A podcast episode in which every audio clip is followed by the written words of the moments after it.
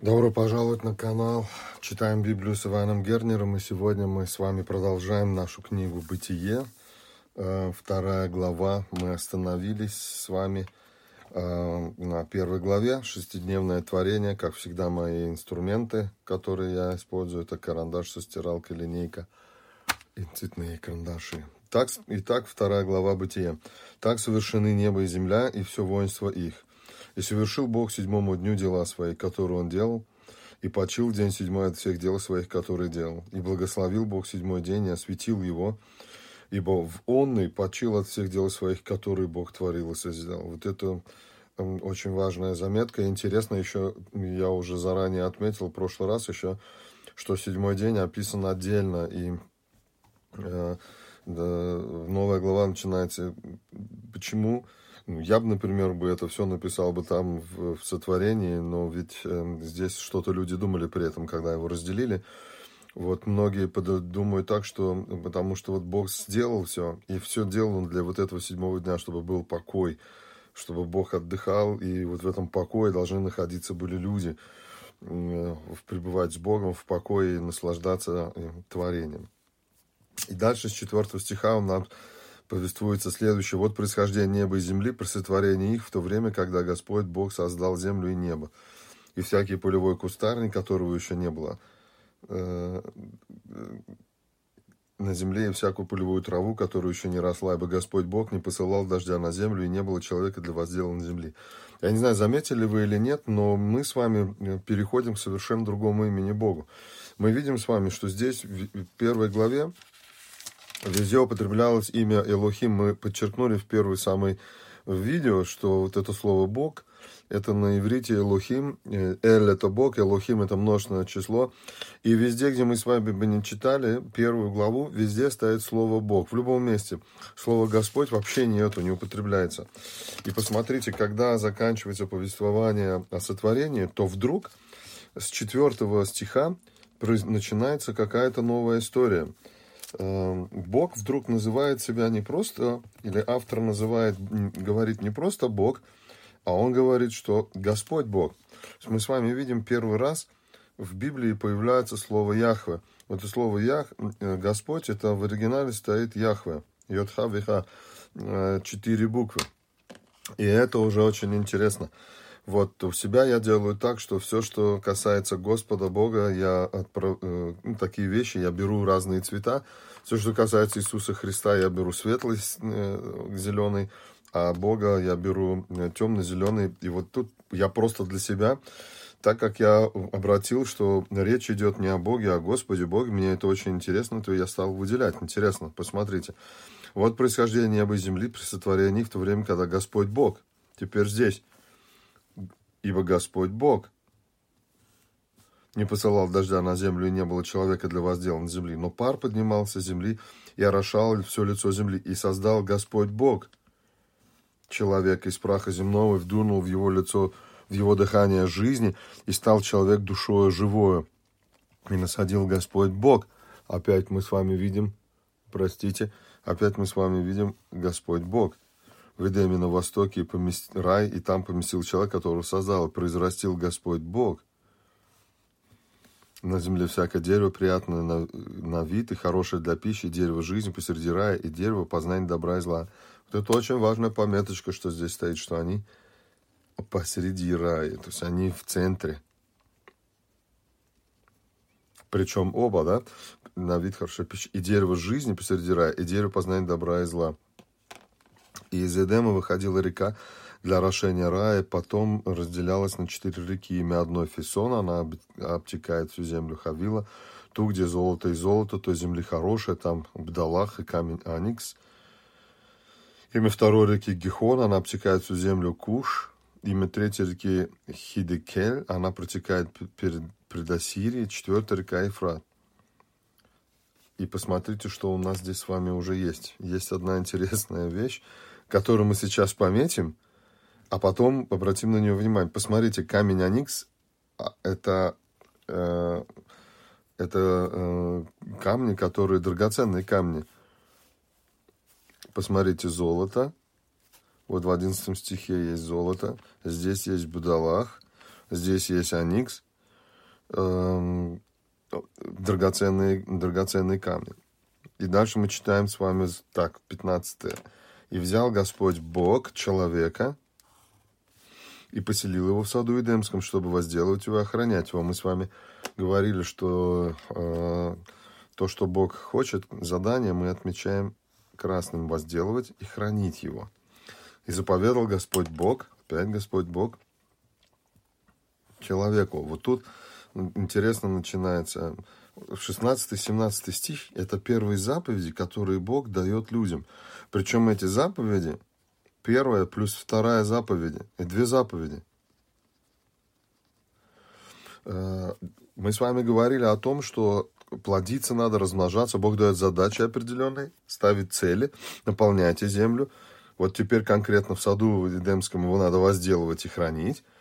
И для того, чтобы они могли возделывать и хранить, Бог дает две заповеди. Первая заповедь, как всегда у людей спрашиваешь, они говорят, да, какой Бог дал первую заповедь? Говорят, а, вот нельзя есть тебе ни от какого дерева. Так вот, как раз таки и нет. Если мы с вами будем внимательны, то первая заповедь говорит, от всякого дерева в саду ты будешь есть или ешь от него.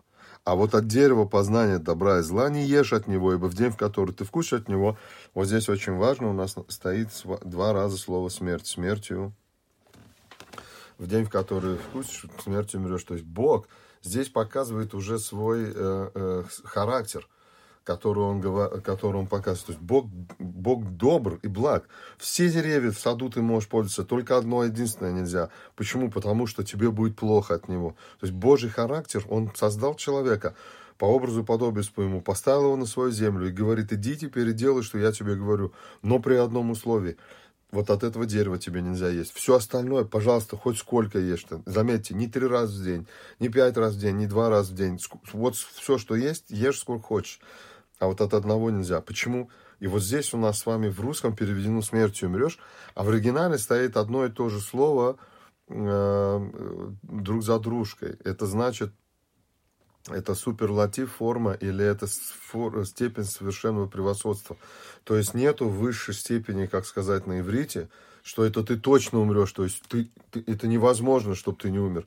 Здесь просто два, два раза подряд стоит слово смерть. Э, мод, это слово э, мод тамот. Мод тамут стоит на, иври, на иврите здесь написано, то есть это смертью умрешь. Невозможно, чтобы ты остался живой. Вот это очень важно. Итак, две заповеди, которые Бог дает. Первая, вторая заповедь. Ешь.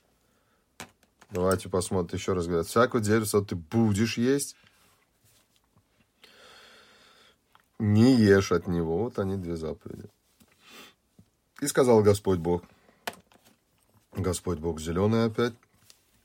Нехорошо быть од... человеку одному, сотворим ему помощника, соответственно, ему. Посмотрите, здесь речь сейчас идет о сотворении жены или женщины. Кто пришел на идею, что человеку нехорошо быть одному? То есть кто, посмотрите, а, Бог создал Адама, и он находился в Эдемском саду, и у него не было никаких проблем. Он, он совершенно был счастлив. И некоторые говорят о том, что он был несчастен, и поэтому Бог ему дал жену, чтобы он был счастлив. И вообще Адам скучал, сидел от несчастья, от этого. Да нет здесь этого ничего в тексте.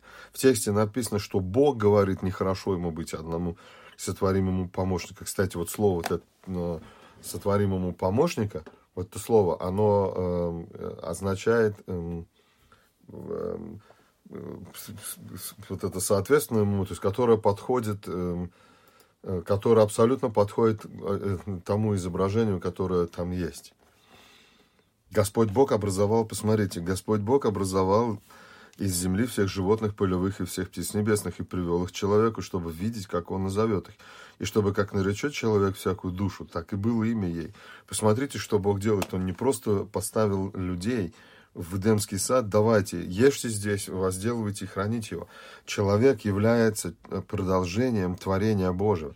Бог сотворил всех зверей, привел его к Адаму, человек это Адам, он его привел, он их привел к Адаму и говорит, давай, я хочу теперь, чтобы ты дальше их называл, ведь ты же создан по образу и подобию моему. Ты же можешь э, быть частью созидательного труда Божьего, как это говорят.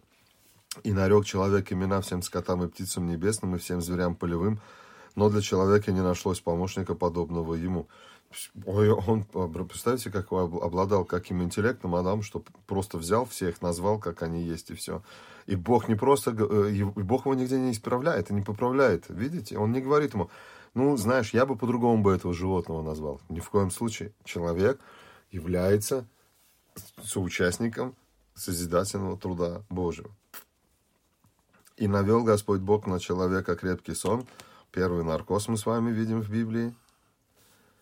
И когда он уснул, взял одно из ребер его и закрыл то место плотью. И создал Господь Бог из серебра, Господь Бог, мы с вами договорились, взятого человека жену и привел ее к человеку. И сказал человек, вот это кость от кости моих и плоть от плоти моей, она будет называться женой бы взятого мужа. Это очень интересный стих, э, который мы здесь с вами видим. Это первая поэзия в Библии. И это выражение, я недавно слышал проповедь одну, как человек, Бог, как человек говорил, что Бог взял и кость, и плоть. И из кости и плоти сделал. Почему? Потому что Адам это сказал. Меня удивляет, что это эм, э, представители мессианского движения, которые должны таки знать, что это поражение. Это, это поэзия, которая вот кость от кости и плоть от плоти. Это называется, я вот здесь вот напишу, это полное, это стопроцентное признание – Признание плюс доверие. Другими словами, он говорит, ты можешь мне доверять сто процентов, что такая же, как я, и я признаю тебя, что ты такая же, как я. Вот, 24 стих, это у нас вставка, которую пишет Моисей, э, которой здесь э, при сотворении не было. Это тоже интересная вещь, почему Моисей это сюда написал. Вот, э, и были, потому что, потому оставить человека... А, ну да, это мы прочитали. Потому оставит человек отца своему и мать свою, прилепится к жене своей, будут двое, одна плоть. И были оба наги, Адам и жена его, и не стыдились. Мы же понимаем с вами, что никакого отца и матери у Адама с Евой не было. И от, им отлепляться никуда ни от кого не надо было. Это вывод, который делает Моисей. Почему? Потому что первые пять книг Моисея, они предназначены израильскому народу, который будет заходить в землю обетованную. Моисей пишет первые пять книг, там по разным подсчетам, есть две разные э, системы подсчета. В 1445 году до рождения Иисуса Христа. Вот э, в этом 40-летнем путешествии. Вот это поколение, которое будет заходить в новую землю, ему очень важно, чтобы это поколение оставалось верными, верными Богу. И этот закон, который Бог позже дает, Моисею важно, чтобы они соблюдали его, чтобы они жили, чтобы были в безопасности, мы будем дальше с вами читать. И поэтому, что вот он их возвращает, когда он пишет бытие, он к ним апеллирует и говорит, посмотрите, почему надо э, соединиться и быть двое одной плоти, почему только вдвоем, почему надо оставить отца и почему надо оставить мать, потому что вот при сотворении, как это все происходило. Э, здесь очень много интересного всего. Мы остановимся с вами э, Обратите внимание, дальше истории, когда мы будем с вами читать, или вы читаете, то в книгах царств это выражение встречается, если я не ошибаюсь, дважды еще встречается в Библии это выражение э, э, кость от кости, плоть от плоти моей.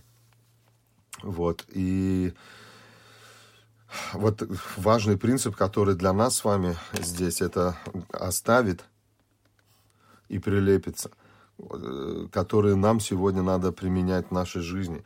Что надо оставить родителей и прилепиться друг к другу, создавать новую семью, не такую, как у мамы, не такую, как у папы, а новая семья, новая ячейка общества, которая прислушивается к папе и маме с двух сторон, но строит свою семью. Они становятся одна плоть. И они были наги, Адам, жена его, и не стыдились. Вот это очень важно, посмотрите, и не стыдились. Ну, зачем это вообще писать? Это же можно было не писать. Ну, были себе наги и наги.